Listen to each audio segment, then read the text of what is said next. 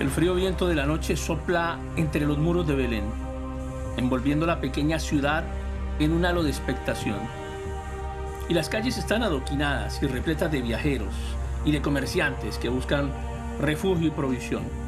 Y sin embargo, allí, en un rincón apartado, en un establo oscuro y modesto, se convierte ese lugar en el escenario de un acontecimiento celestial, del acontecimiento más importante de la historia de toda la creación.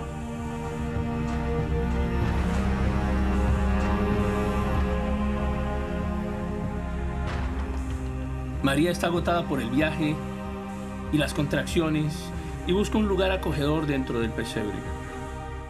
José con nerviosismo pero con determinación se asegura de que ella esté cómoda y protegida. Pero en medio de la oscuridad y la incertidumbre, un destello de esperanza brilla en sus ojos, recordándoles que este niño es especial, destinado a cambiar el curso de la historia.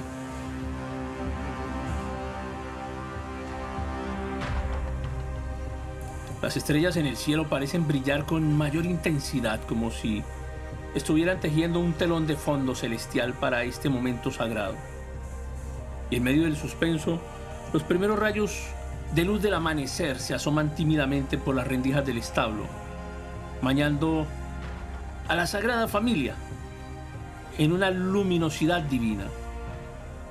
Y en ese instante, que si me permiten puede percibirse como mágico, María da a luz a su hijo, envuelto en pañales y puesto en ese humilde pesebre.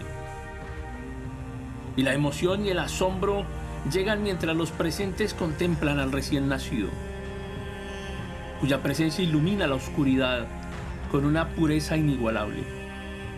En los campos cercanos, los pastores vigilantes cuidan sus rebaños en la tranquilidad de la noche, pero su rutina se ve interrumpida por un acontecimiento que los sumerge en el asombro y el temor.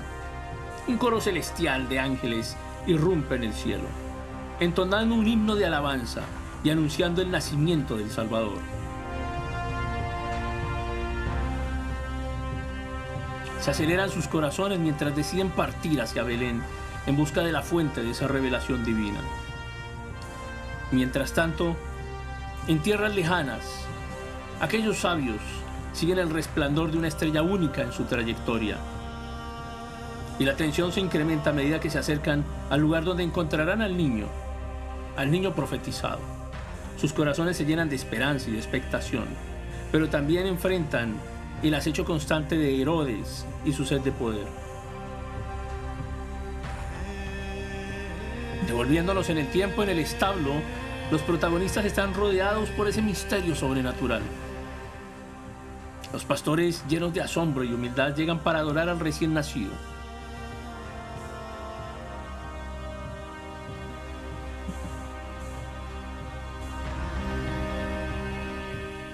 Sin embargo, Herodes, el rey temeroso de perder su trono ante el recién nacido, conspira entre las sombras, tramando un plan para acabar con la vida del niño. El suspenso se desata mientras María y José, conscientes del peligro que acecha, toman una decisión difícil pero necesaria. Huir. Con el corazón en vilo, emprenden un viaje hacia Egipto, dejando atrás su hogar, sus familias, sus seres queridos. La incertidumbre se entrelaza con el temor en cada paso que dan, sabiendo que la vida de su hijo pende de un hilo. Mientras tanto, Herodes desesperado por eliminar cualquier amenaza a su reinado, desata su furia sobre los inocentes. Un aire de tragedia cubre a toda Belén, mientras el llanto de los niños se convierte en un eco trágico de la maldad y la injusticia del mundo. Y en medio de este escenario sombrío, la esperanza se alza como un faro en la oscuridad. La protección divina envuelve a la familia, guiándolos en su vida hacia un destino incierto pero necesario.